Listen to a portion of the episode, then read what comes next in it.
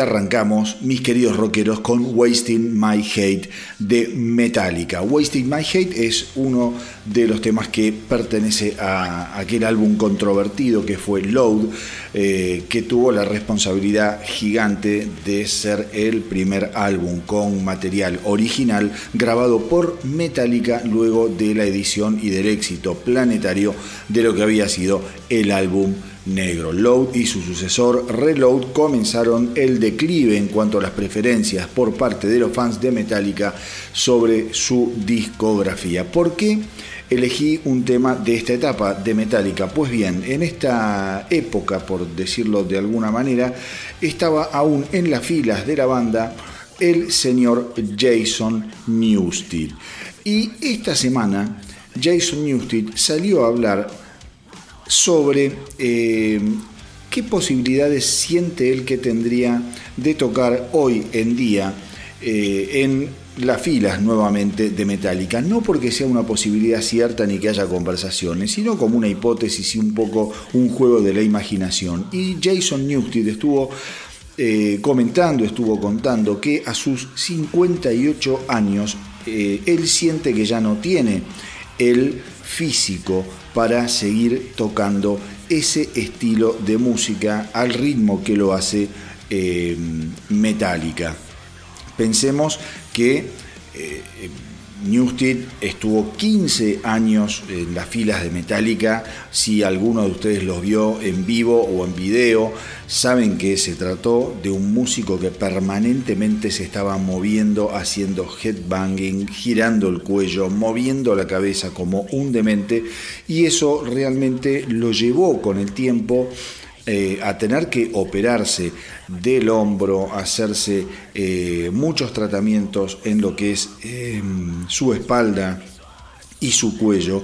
Y él siente que eh, hoy en día está a un 90% de sus capacidades y que nunca hasta ahora ha podido llegar al 100% de lo que solía ser él como músico. Él mismo dice, no puedo tocar todo el material de Metallica, no podría hacer el show de esa manera. A medida que pasan eh, los tiempos en los primeros años, él se preguntaba y él dice, dice, eh, que tuvo muchísimos, muchísimos momentos en los que se preguntó si había tomado la decisión correcta al alejarse de las filas de Metallica y que de hecho muchos fans, eh, amigos y hasta algunos familiares le cuestionaron la eh, decisión de haber abandonado a lo que sin lugar a dudas en ese momento era la banda de heavy metal eh, más importante del planeta. Pensemos que Jason Newsted en esos 15 años agarró toda la ola gigantesca que se produjo a raíz de la grabación del álbum negro de Metallica que lo transformó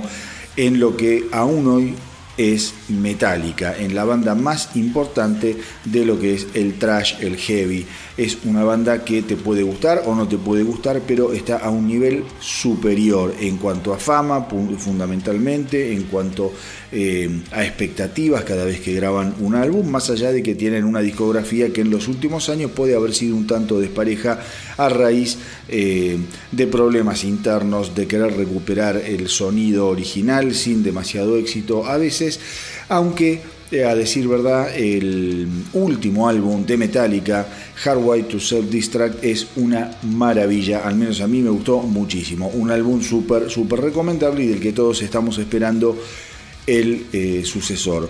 Eh, como les decía, Newsted no se siente eh, capacitado físicamente, según sus propias palabras, para estar en las filas de Metallica si esa posibilidad se diera y soportar las exigencias de un show de la banda. En cuanto a lo que les contaba recién, el bajista asegura que en algún primer momento sintió remordimiento o pena y hasta arrepentimiento por haber alejado, por haberse alejado de Metallica, pero que con el correr del tiempo asegura que eso lo pudo llegar a, superar, más allá, ya les digo, de eh, todos los cuestionamientos que se hacía él y que muchas veces le... Em, hacia su entorno. Él asegura que muchos hablan sin saber en el lugar en el que él estaba en Metallica. Eh, porque Metallica para Newsted, si bien fue una gran, una gran plataforma en cuanto a lo que fue su beneficio personal, musical, económico, eh, también es cierto que Newsted en algún punto nunca fue considerado por el resto de la banda como un miembro fundamental, importante, activo y muchas veces los otros tres miembros de la banda eh, de algún modo lo tenían como una especie de punching en el cual descargaban fundamentalmente la frustración de haber perdido a Cliff Barton, el original bajista de Metallica que falleciera eh, en aquella maldita gira europea que estaban compartiendo con Anthrax y que yo en algún episodio del astronauta del Rocks le, comentara cómo había sido toda esa situación traumática. Bueno, superar aquella situación eh, fue prácticamente imposible durante los primeros años y esos primeros años Jason Newsted tuvo que poner el cuerpo, tuvo que poner la cabeza y tuvo que saber que estaba cumpliendo un rol para el cual eh, lo habían llamado a raíz de una desgracia. Algo así también sucedió con la pérdida de Randy Rhodes en aquella gira eh, trágica de Ozzy Osbourne cuando Randy Rhodes falleciera. Digo, estos músicos que están eh, muy, muy encariñados y que forman una unidad, cuando alguno de, esos, de esas unidades se rompe de una manera trágica por la muerte de alguno de los integrantes de una banda, generalmente algún otro músico, el músico que se encarga de reemplazar a esas, a esas figuras, sufre muchas veces las consecuencias de el dolor y de no saber manejar la pena por los que quedan en pie. Eh, alguien que pudo zafar de eso, alguien que pudo zafar de eso, si nos ponemos a pensar, es el señor Brian Johnson, que la verdad no fue eh, eh, un, cantante que haya tenido que sufrir los embates de los hermanos Young. Y yo, si me lo pongo a pensar a la distancia, hoy me sorprendo, porque los hermanos Young son bastante, bastante complicados en lo que es eh, las relaciones humanas. Pero bueno, son eh, casos y evidentemente en el caso de Jason Newsted eso lo sufrió y un poco también lo motiva hace ya 20 años a abandonar eh, la banda en un momento en el que él sentía que más allá de todo lo que podía aportar, nunca era tenido realmente en cuenta y que siempre fue como el outsider del grupo. Eh, él, sin embargo, dice que nunca va a decir nada malo específicamente sobre sus ex compañeros porque me dieron la oportunidad de mi vida y trabajé tan pero tan duro y fuerte como pude. Siempre eh, estuve con una sé que siempre estuve con una banda durante esos años que fue fabulosa eh, y mi concentración, mi aporte fue generalmente estar en contacto con los fans de una manera en la que ellos no estaban. Mi trabajo era tocar bien y tener relación con los fans, asegura Newsted. Y eh, también dice que uno de los problemas que se le presentaban con el resto de los Metallica era que muchas veces lo ridiculizaban. Fíjense lo que les decía recién. Eh, justamente lo ridiculizaban por pasar tanto tiempo con los fans luego de los shows o en encuentros que se hacían, porque el resto de la banda digamos que estaba en otra, en una posición más de estrellas y de ser menos accesibles. Eh, pero bueno, todo lo que tiene que ver con la salida de Jason Newsted de Metallica está documentado en eh, esa película maravillosa del 2004 que se llama Metallica Some Kind of Monster. Traten de verla porque es una obra maestra de los asuntos relacionales y de todos los dramas que se producen dentro de eh, bandas de semejante envergadura. Por otro lado, ya que estoy, les mecho un, eh, un, comentario. Ayer estuve viendo el documental Héroes eh, de, mm, Silencio, y ahora no me acuerdo cómo es el nombre total pero del documental, pero es el, documental de Héroes del Silencio, que ya está en Netflix. La verdad que es una maravilla, cuenta toda, toda la carrera de los Héroes del Silencio, desde que arrancan hasta eh, que bueno, se separan a raíz de las locuras y de las pretensiones del talentosísimo Enrique Bumburi. Eh, la verdad que me sorprendió, yo había muchas... Eh, cosas que no tenía ni idea de cómo se habían dado en la historia de los héroes del silencio y la verdad es que ayer descubrí muchísimo el como es el devenir, el drama muchas veces que habían tenido que pasar, ellos también tienen, no voy a contar porque no, tiene sentido, pero ellos también sufren una pérdida muy importante en uno de... Eh, como es de sus, eh, de sus momentos más encumbrados cuando estaban en el top, en la cima, sufren una pérdida muy, pero muy muy fuerte y que los afecta profundamente. Es un documental, acá tengo el nombre, eh, Héroes, Silencio y Rock and Roll. Héroes, Silencio y Rock and Roll. Es toda la vida de esta eh, banda de Zaragoza que cambió la escena del rock.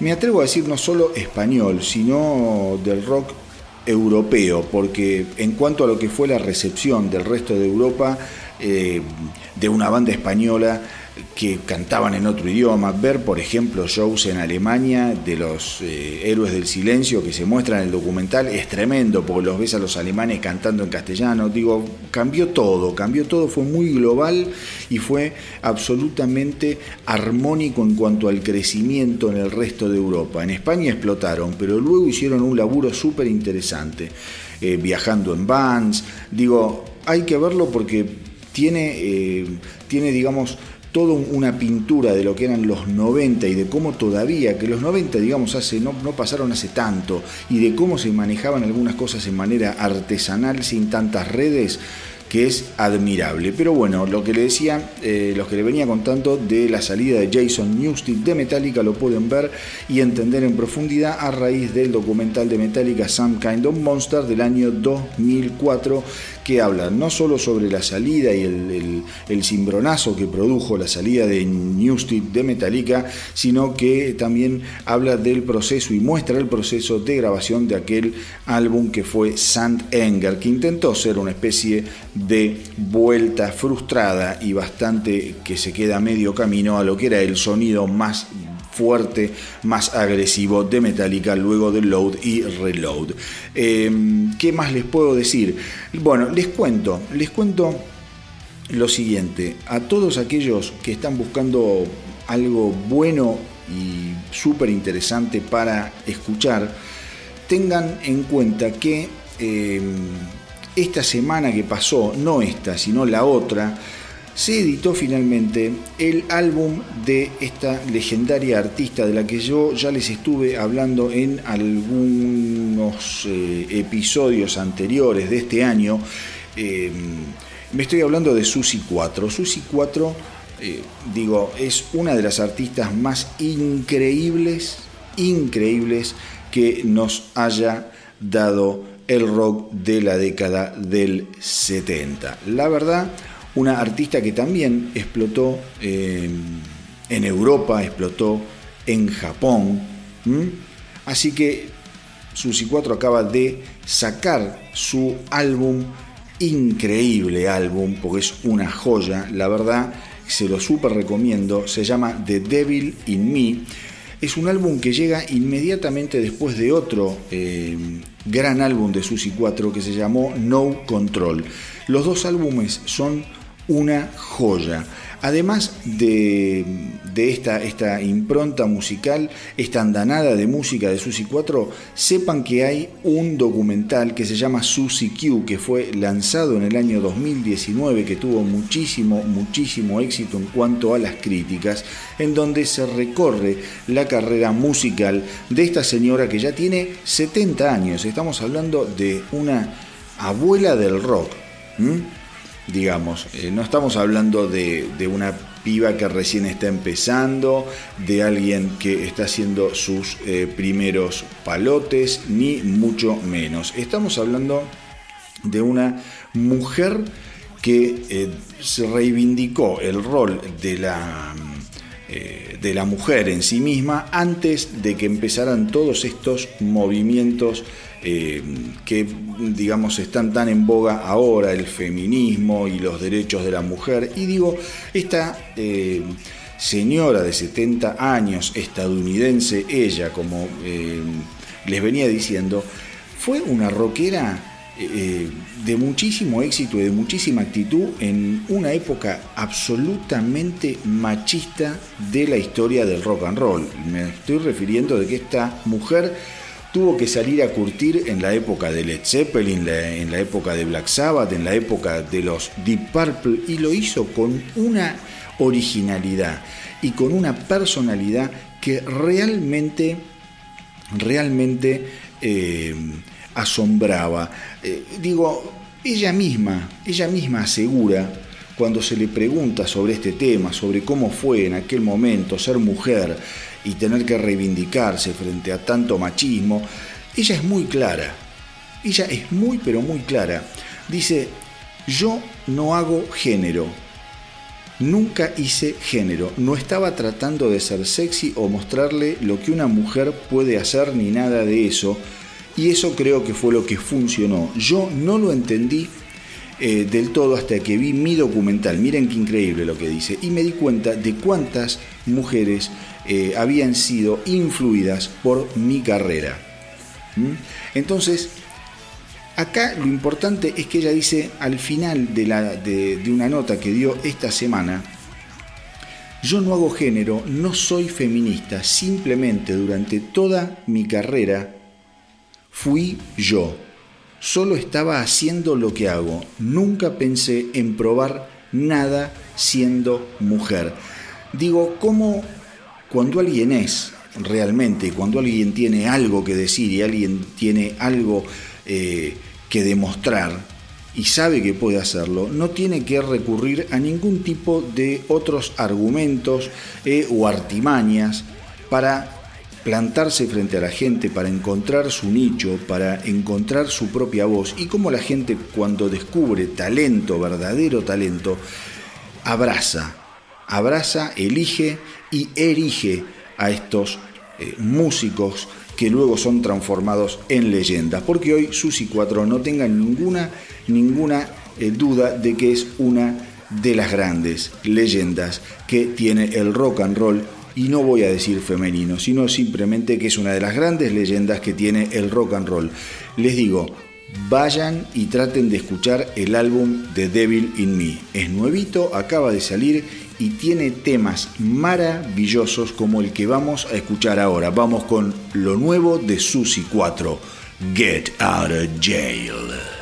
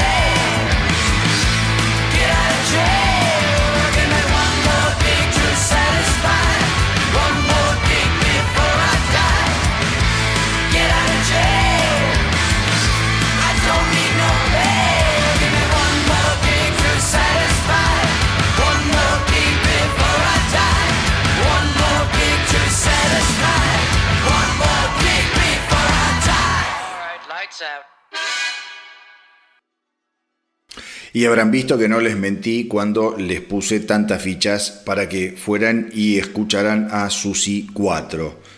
Temazo el que acabamos de escuchar. Vayan y pónganse el traje de buzo sin lugar a dudas y empiecen a sumergirse en las aguas de Susi 4. Piensen que estamos hablando de un artista que tiene 70 pirulos, o sea, en 70 años esta mujer grabó de todo, tiene un montón de discos, tiene un montón de canciones, hay grabaciones en vivo, vayan, investiguen y... Eh, disfruten, disfruten de esa búsqueda y de encontrarse con artistas geniales. Artistas geniales, sin lugar a dudas, son también los Gojira que acaban de lanzar el viernes 30 de abril su muy esperado álbum Fortitude. Fortitude es un álbum que acá lo venimos degustando de a poquito con los simples que la banda nos fue regalando. Eh, me refiero a los temas Another World, Born for One Thing, Amazonia, tremendo tema e Into the Storm, que lo estuvimos escuchando la semana pasada porque fue eh, también un simple de adelanto. Esta semana, con motivo de la edición del álbum Fortitude, el simple que dieron a conocer es el maravilloso e inquietante The Shant. Digo, ¿Qué les puedo decir de Gojira? Ustedes saben que es una banda que me gusta mucho, es una banda que suena bastante acá en el Astronauta del Rock, más allá de la edición puntual y fortuita de Fortitude. Eh, y les cuento que a mí es una banda que comenzó a, interesarme a raíz de las declaraciones de Kirk Hammett eh, de hace algunos años atrás, cuando le preguntaron a Kirk Hammett sobre en qué banda le gustaría tocar, en qué banda nueva le gustaría tocar o banda emergente en aquel momento le gustaría tocar, sin lugar a dudas, eh, Kirk Hammett aseguró que la banda era Gojira. Cuando yo leí eso dije, mm, algo está pasando, hay algo acá a lo que debo prestarle atención. ¿Y por qué? Porque generalmente las bandas que están tan, tan, tan, tan alto, tan encumbradas, caso Metallica, difícilmente tiren flores y reguen, eh, rieguen perdón, la plantita ajena. Eso suele suceder en una segunda línea, donde las bandas sí se tiran flores, donde todavía hay una colaboración y no hay tanto una competencia ni nada que perder, y suelen también las bandas de segunda línea tirarle flores a las bandas de primera línea, muchas veces para acomodarse en alguna gira, para caer en gracia al mundo, para que salieran la prensa, en fin, estamos hablando de un negocio después de todo y está muy bien que así sea. Pero cuando Kirk Hammett dijo que no que era una banda solamente que le gustaba, sino que a él le gustaría tocar en Gojira, llegado el caso, si tuviese la oportunidad o si se diera, digo, una hipótesis, obviamente, un delirio, una ensoñación, pero lo dijo. En ese momento yo empecé, ya como les digo, a eh, parar la oreja y a ver de qué se trataba el mundo de Gojira. El mundo de Gojira es absolutamente maravilloso. Es una banda que no es fácil, es una banda hiper compleja en lo musical, es eh, una agrupación que tiene unas aspiraciones en cuanto a lo que es la interpretación y la construcción de los temas que es difícil, difícil de igualar. No hay muchas bandas que tengan ese nivel eh, musical y ese nivel de compromiso a la hora de eh, componer las canciones. Digo, es, yo creo que son una especie de, de banda genial y que todavía, y que todavía, vamos a ver qué pasa con Fortitude, pero que todavía no ha llegado al lugar al que debería llegar en cuanto a las preferencias de las grandes audiencias. Gojira es una banda de la cual, si vos me decís a mí, eh, como primera recomendación te diría que no escuches un álbum entero. No escuches un álbum entero de, de Gojira. Trata de escuchar un salpicado de temas. Trata de escuchar, por ejemplo, si querés, arranca por Magma, que es el disco anterior a Fortitude. Después pasa a Fortitude. ¿Mm? Pero andé escuchando dos temas de Magma. Después podés irte al Enfant Savage del 2012. Digo, The Way of All Flesh es otro discazo del 2008. From Mars to Sirius es otro álbum genial del 2005. Y andame echándote un tema de uno, un tema de otro. Y después anda entrándole a Fortitude, porque te tenés que hacer el oído de Gojira. Gojira no es una banda que te va a entrar y que te va a enloquecer de primera, pero una vez que vos le casás la onda y de cómo construyen las canciones, no los vas a poder dejar de escuchar. Muchas veces Gojira parece que está ensimismado en una idea cuando escuchas alguna canción y que le dan y le dan y le dan y le dan y le dan a un arreglo, le dan a un riff, le dan un arreglo. Bueno, eso sería como algo así como un, un mantra para ellos, pero trata, trata en esas canciones de ir para atrás, de escuchar lo que está pasando un poquito más atrás de esa superficie que puede parecer a veces monótona. Son una planadora. Para los que no lo saben, estamos hablando de una banda de origen francés que tiene hoy en día eh, base en los Estados Unidos y que acaba de editar el simple The Chant perteneciente a su último álbum editado el viernes 30 de abril y que se llama Fortitude. Así que ahora, si les parece, vamos a escuchar justamente lo nuevo de Gojira, The Chant.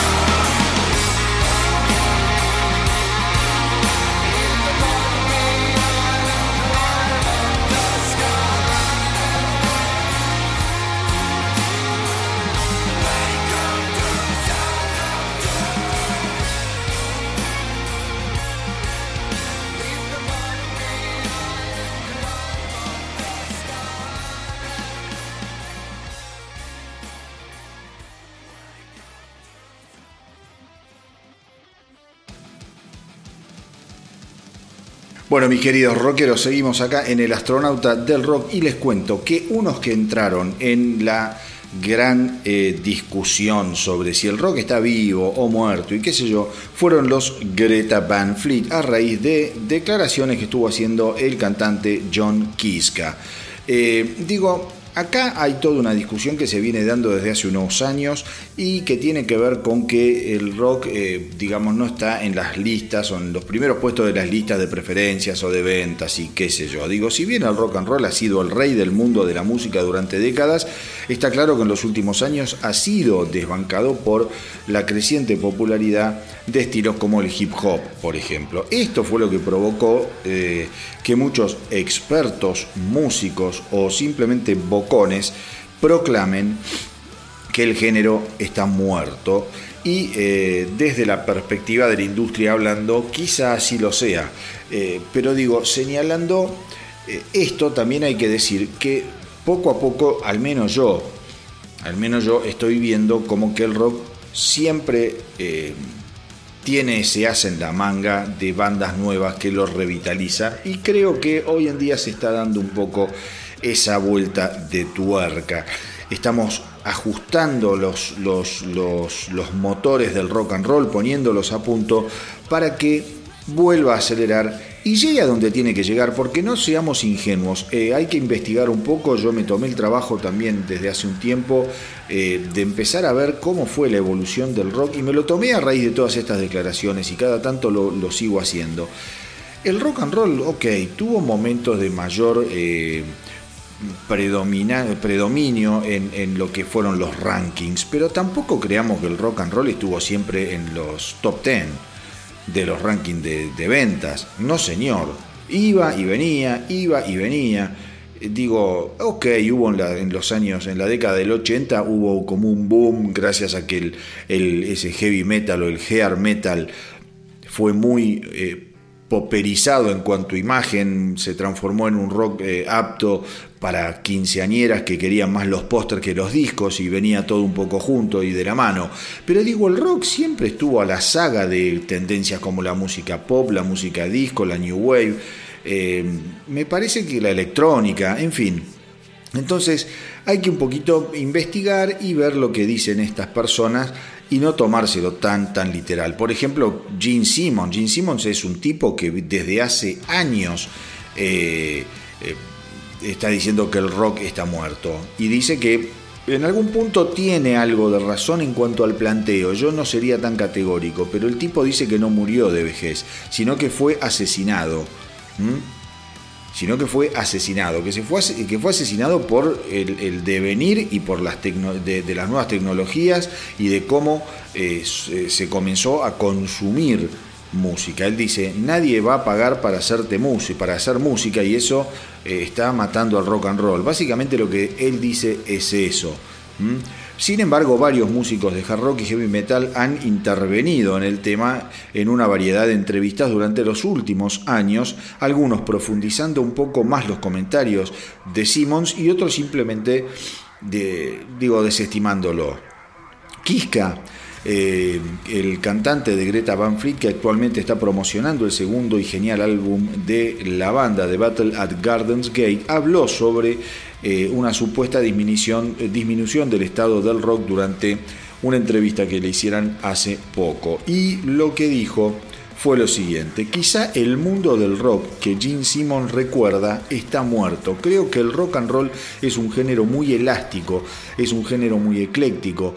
Eh, parece que de vez en cuando, mientras una generación reinterpreta lo que es, y he escuchado a muchos a lo largo de los años que hablaron de que esa reinterpretación tenía algo que ver con la muerte del rock. Pero creo que el rock and roll puede volverse inactivo, pero no se puede matar algo que reemplaza y eh, que se reinventa al poco tiempo. Es una actitud, un espíritu, una celebración. Creo que la gente pasa la antorcha y el tiempo eso es lo que termina demostrando. Creo que probablemente hay mucha gente que no estaría de acuerdo con Gene Simmons. Así eh, piensa el cantante de los Greta Van Fleet. Yo estoy bastante de acuerdo con este tipo de pensamiento, como les decía antes, creo que el rock se va reinventando, eh, se va reinventando creo que el rock muchas veces eh, es como esos perros a los que los golpea un auto eh, y se quedan en un costado de la casa y uno los mira ahí echados, y no quieren comer, no quieren tomar agua, quieren quedarse quietos y uno los ve ahí echados a los pobres perros y dice, este se muere. Pasa una semana, empieza a mover la patita, a los dos días la otra patita y al tercer día está corriendo porque ya sanó, porque ya pudo recomponerse. Yo creo que el rock en este momento está ahí, está en el rinconcito y se está recomponiendo, está empezando a mover las patitas, está empezando a mover las patitas. Gracias justamente a bandas increíbles, increíblemente talentosas, jóvenes y con muchísimo para dar como son los Greta Van Fleet.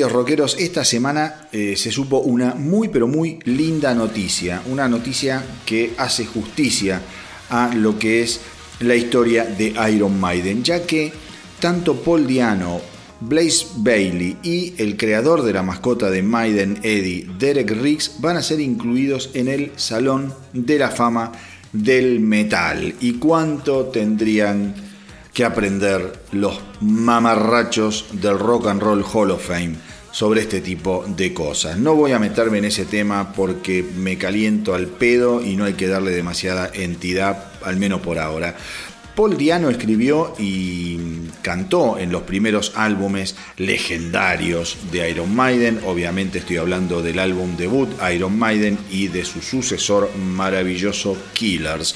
Y Bailey fue eh, contratado tras la salida del vocalista Bruce Dickinson en la década del 90. Bailey también escribió y cantó durante cinco años y grabó dos álbumes de la banda, quizás los dos álbumes menos inspirados de la discografía de los Iron Maiden. Sin embargo, sin embargo, eh, no hay que ningunearlo a Blaze Bailey, me parece que más allá eh, del, destino que hayan tenido aquellos discos, el, el tipo tuvo que ponerse en los zapatos eh, de Bruce Dickinson, cosa que no es joda. Y fíjense cómo otra vez estamos hablando de lo que veníamos eh, charlando antes cuando abrí el capítulo de hoy, que tenía que ver con cómo Jason Newsted había tenido que soportar los impactos y los embates de haber tenido que reemplazar a alguien fundamental en la historia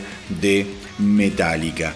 Imaginémonos que sí, más allá de lo que fue de X Factor y Virtual 11, eh, los dos discos que grabó eh, eh, como es Blaze Bailey con los Maiden, hay que decir que tenés que tener los huevos bien puestos como para sumergirte en semejante, en semejante marea, porque digo, Iron Maiden estaba pasando un momento trágico cuando se le fue Bruce Dickinson. Ellos mismos lo cuentan, que de tocar en estadios para 60.000 personas tenían que tocar en clubes y para colmo estamos hablando de la década en la cual el heavy metal había sido absolutamente destrozado por el advenimiento del grunge, en donde todas estas bandas que habían pertenecido a la New Wave of British Heavy Metal de pronto parecían viejos chotos que ya no tenían nada que ofrecer. Y yo me pregunto, ¿dónde mierda está Nirvana? ¿Dónde mierda está Soundgarden? ¿Y dónde mierda están los Alice in Chains y todas esas banda.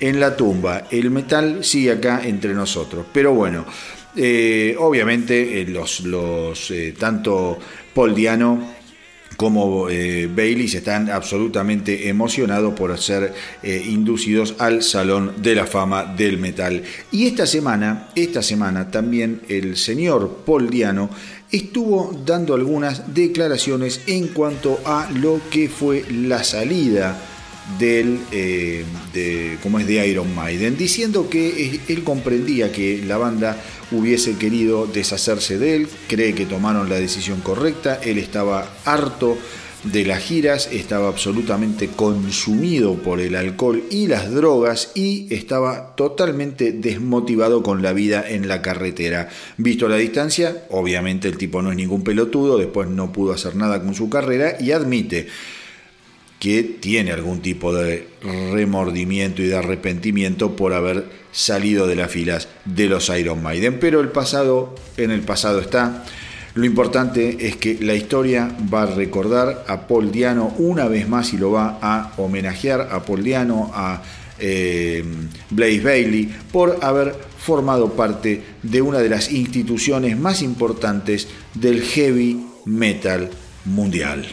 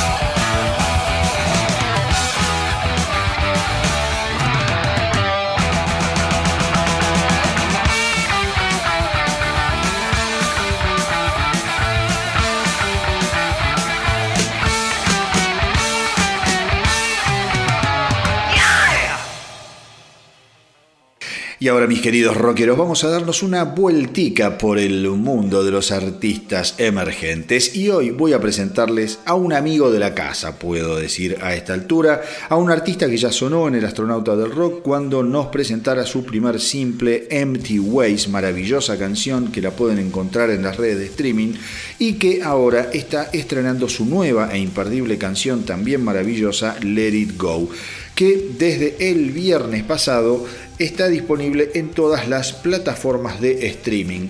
Estoy hablando de Rumix, un artista venezolano que Actualmente está radicado en la Argentina, es un gran violero, un gran cantante y mejor compositor y eh, esta nueva canción tiene la particularidad de haber sido gestada en pandemia, atravesando un sinfín de inconvenientes tanto a nivel COVID como a nivel personal por parte de Rumix. La canción verdaderamente está fantástica y con una letra que está inspirada eh, en la historia de una amiga de Rumix que atravesó lamentablemente por una situación muy complicada eh, de violencia de género.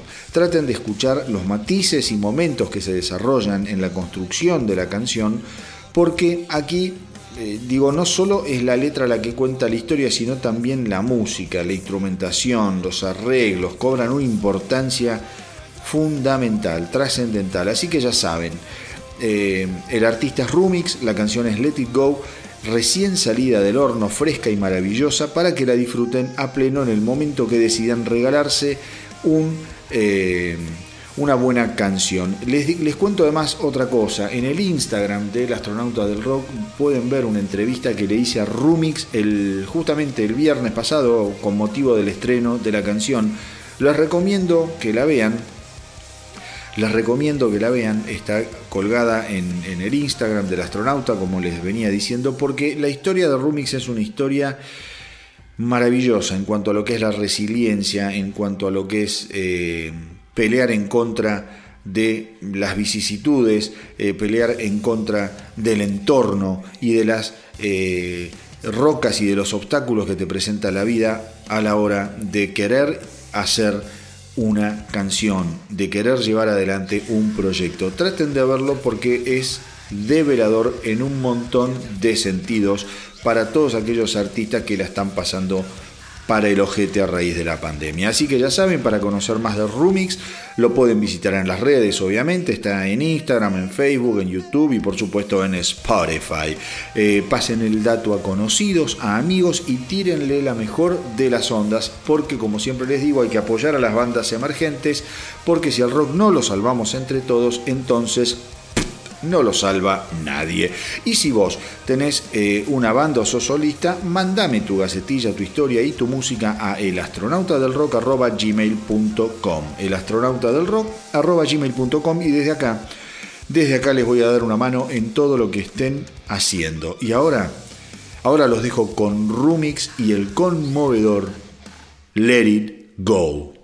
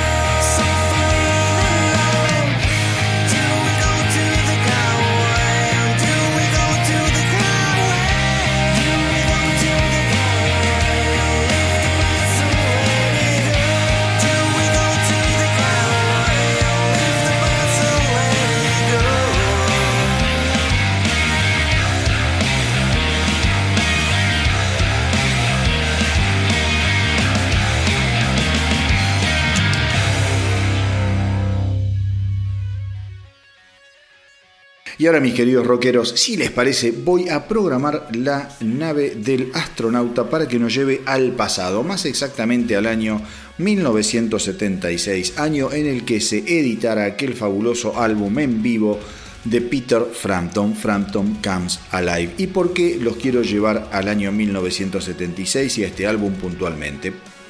Básicamente porque Peter Frampton es un artista que no hay que dejar pasar, es un artista que empezó muy, pero muy, pero muy jovencito y es un artista que eh, a veces es ninguneado, a veces es dejado de lado y no se le presta atención a su manera de componer y fundamentalmente a su manera de tocar la guitarra. Digo, cuando salió Frampton Comes Alive, Peter Frampton se transformó en una de las estrellas más importantes del mundo. El mundo se volvió absolutamente loco con eh, el álbum Frampton Comes Alive de 1976. Ahora acaba de sacar un álbum instrumental llamado Frampton Forgets the Words y en el nuevo álbum incluye versiones instrumentales, como les decía, de canciones que originalmente fueron grabadas por George Harrison, David Bowie, Stevie Wonder, Roxy Music, Radiohead y todas ese tipo de bandas fabulosas.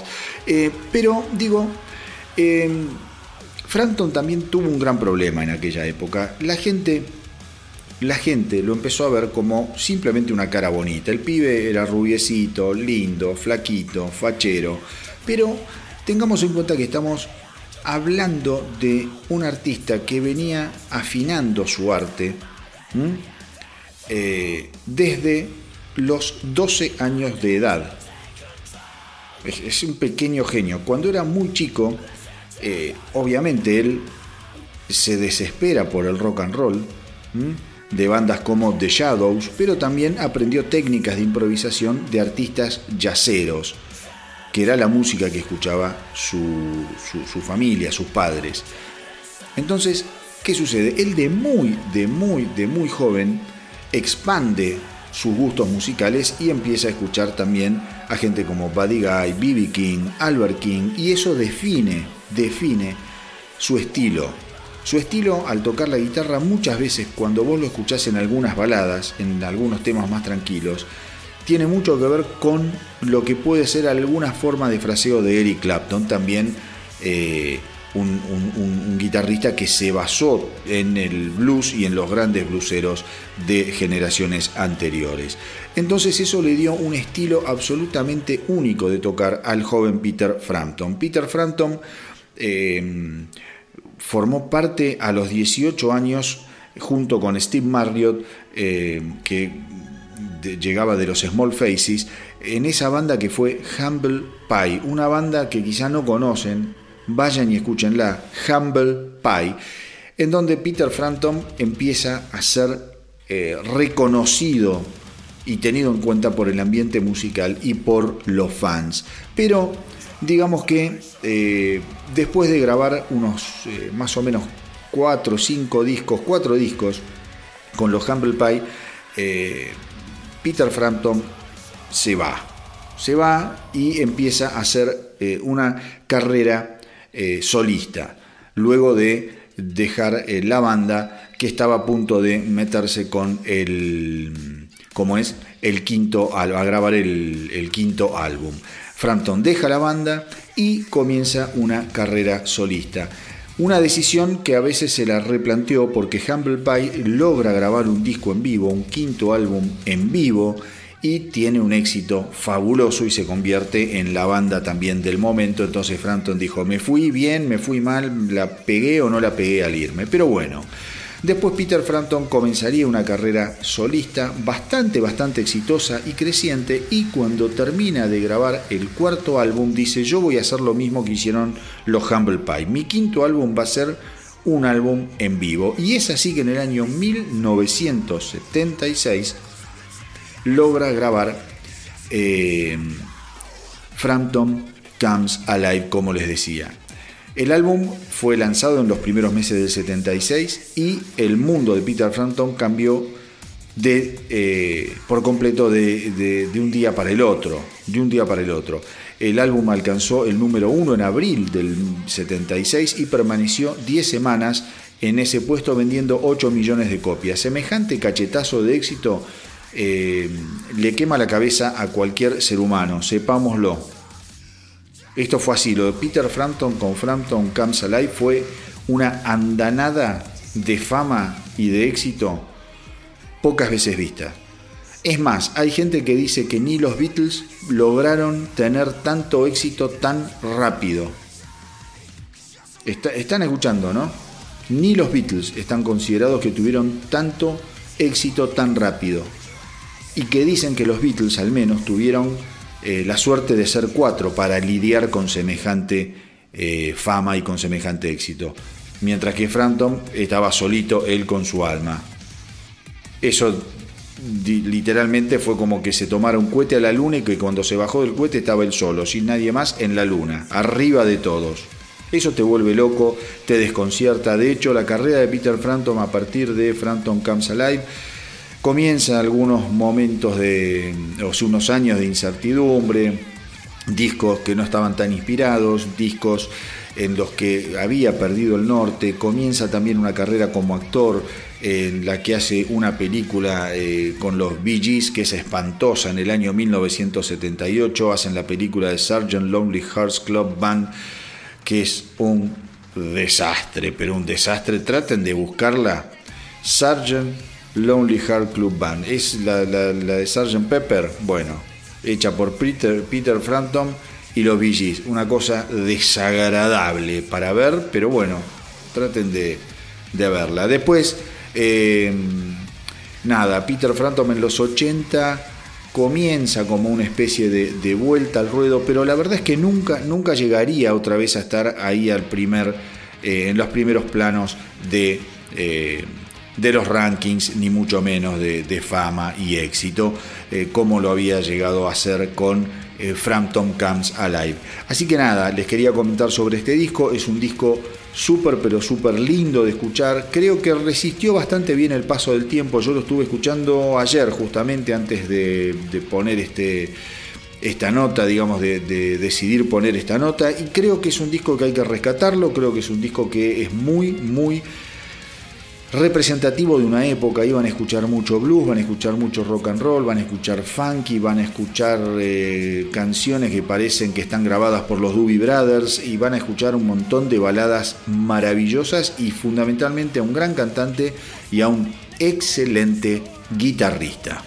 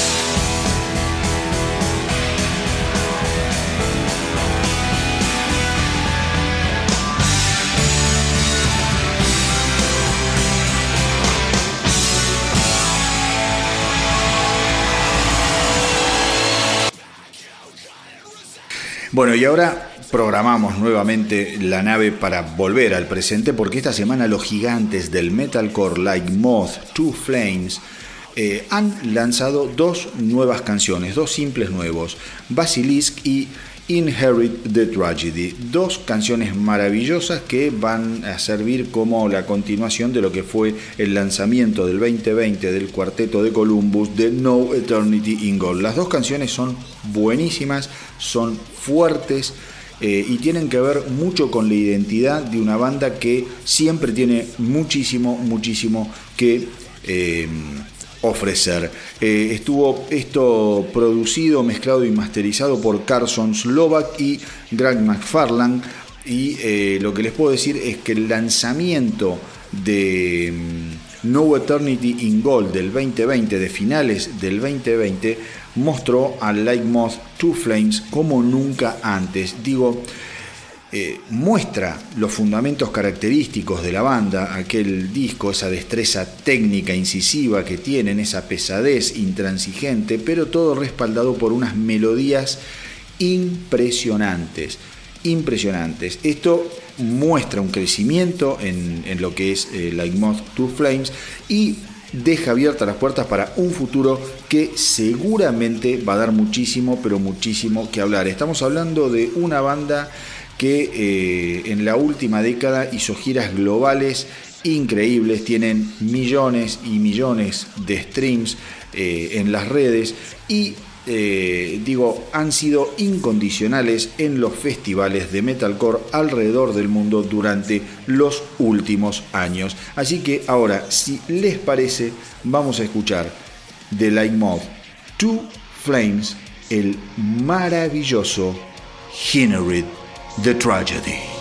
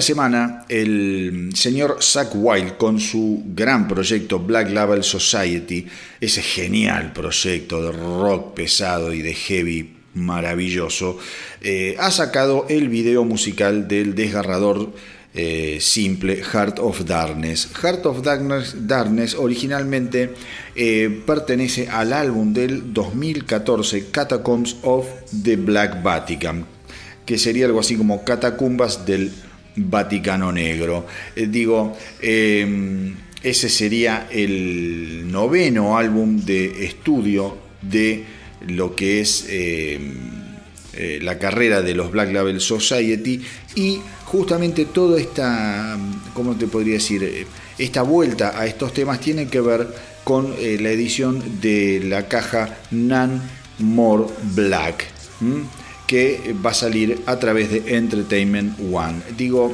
eh, Wild, estamos hablando de un tipo fundamental a la hora de entender los últimos 25 años, me atrevo a decir, del rock es un guitarrista talentosísimo, un compositor gigantesco, un amante de Black Sabbath y ha sido violero en grandes discos de lo que es la carrera de Ozzy Osbourne. Eh, pensemos que esta caja Nan More Black presenta los 12 álbumes de estudio de Black Label Society en forma física, remasterizada y renovada por primera vez junto con un libro de fotos de tapa dura de 32 páginas. También trae un eh, destapador eh, y también un parche trasero de The Demolition Squad. También incluye una compilación de bonus tracks y originales reelaborados, ahora obviamente en vinilo y que va a estar titulado toda esa parte de la caja como Songs Remains Not the Same Volumen 2. Eh, que va a presentar la canción Blind Man, que se compartió como video musical oficial la semana pasada. Digo, un tipo súper inquieto, súper creativo, eh, un ser que, ¿cómo les podría decir? Nunca para. De una manera u otra siempre está trabajando y siempre está generando. Esta semana también Zack White estuvo hablando sobre su relación con Ozzy Osbourne. Porque Ozzy Osbourne, eh, acordémonos que el año pasado grabó Ordinary Man y ahora ya está avanzado en 15 canciones para lo que va a ser su nuevo álbum. Está enganchadísimo eh, con Andrew White, que es el productor de Post Malone. Post Malone y Ozzy grabaron una canción juntos. A raíz de ahí, Ozzy conoce al productor Andrew White y a raíz de conocerse, graban Ordinary Man. En Ordinary Man no toca Zack Wild y esta semana le preguntaron qué era lo que pasaba con Ozzy Osbourne porque no estaba participando no solo de lo que había sido Ordinary Man, sino tampoco de las grabaciones de su próximo álbum.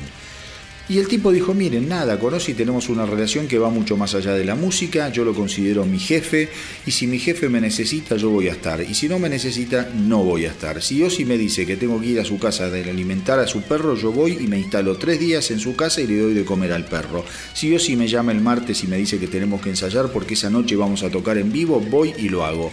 Digo, tenemos una relación, dice Wild, que va muchísimo más allá de los hechos creativos puntuales para los cuales él me necesite. Digo, una relación fantástica y habla muy bien de Zack Wild, de un tipo súper agradecido que, sin lugar a dudas, gran parte de su carrera se la debe a Ozzy y a Sharon Osbourne.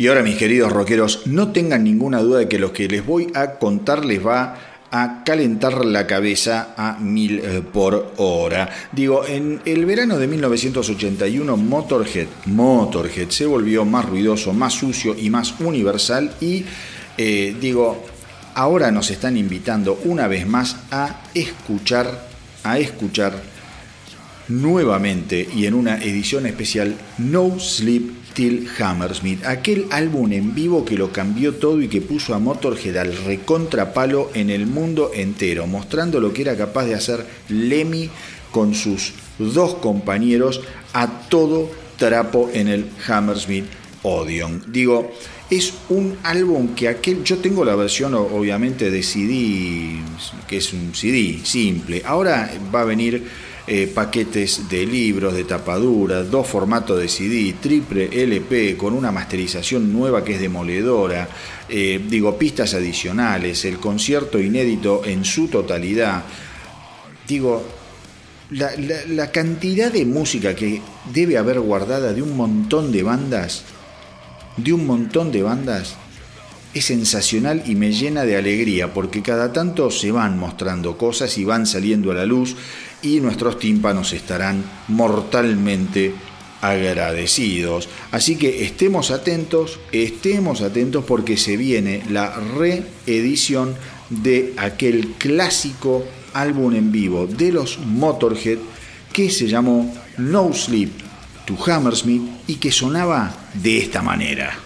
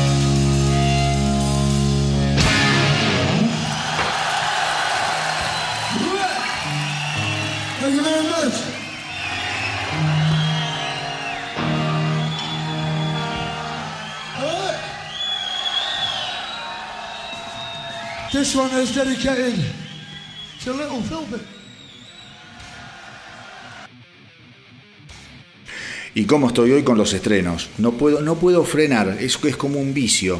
Es como un vicio, estoy ahí enganchado a la jeringa de los estrenos, a las eh, adicciones de los estrenos. Escúchame, les cuento, eh, los pioneros suecos del death metal melódico At the Gates, banda que me encanta, han lanzado video musical oficial de Spectre of Extinction. Spectre of Extinction, el espectro de la extinción. El sencillo eh, tiene que ver con lo que va a ser su próximo álbum de estudio, The Nightmare of Being, y el disco va a estar llegando el 2 de julio, falta muy poquito, a través de Century Media Records. La pista que vamos eh, a escuchar ahora y que tiene que ver justamente con este video, cuenta con una aparición eh, de, como es del guitarrista de King Diamond, Andy la Roque, o sea que viene con todo. El líder de the Gates, Thomas Lindbergh, eh, dijo que siempre es muy difícil elegir una canción para